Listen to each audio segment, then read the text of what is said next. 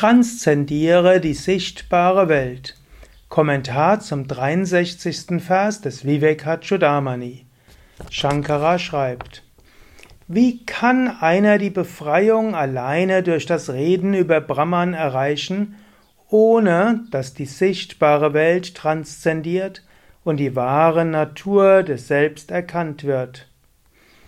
Sanskrit-Text Akritva drishya vilayam Ajñatva Tattvam Atmanaha Brahma Shabdhai Kuto Muktir Ukti Matra Palairenranam.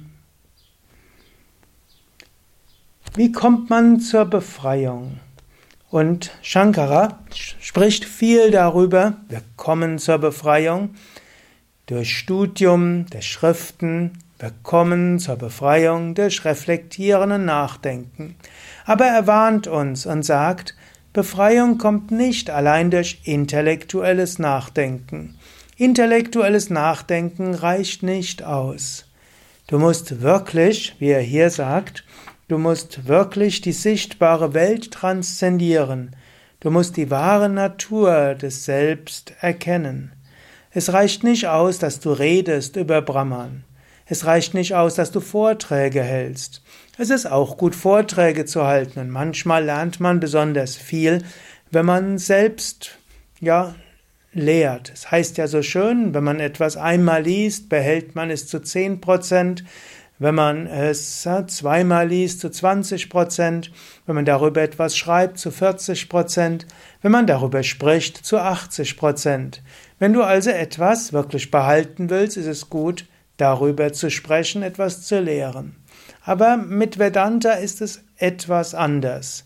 Es mag sein, dass wenn du Vorträge über Vedanta gibst, dass du dann das intellektuell besser verstehst.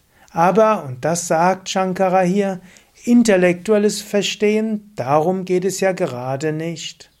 Worum geht es? Es geht darum, dass du das, was du ja, es geht darum, dass du es wirklich verwirklichst. Und woran erkennst du, ob du die sichtbare Welt transzendiert hast? Du erkennst es, bist du verhaftungslos, kannst du Gleichmut bewahren.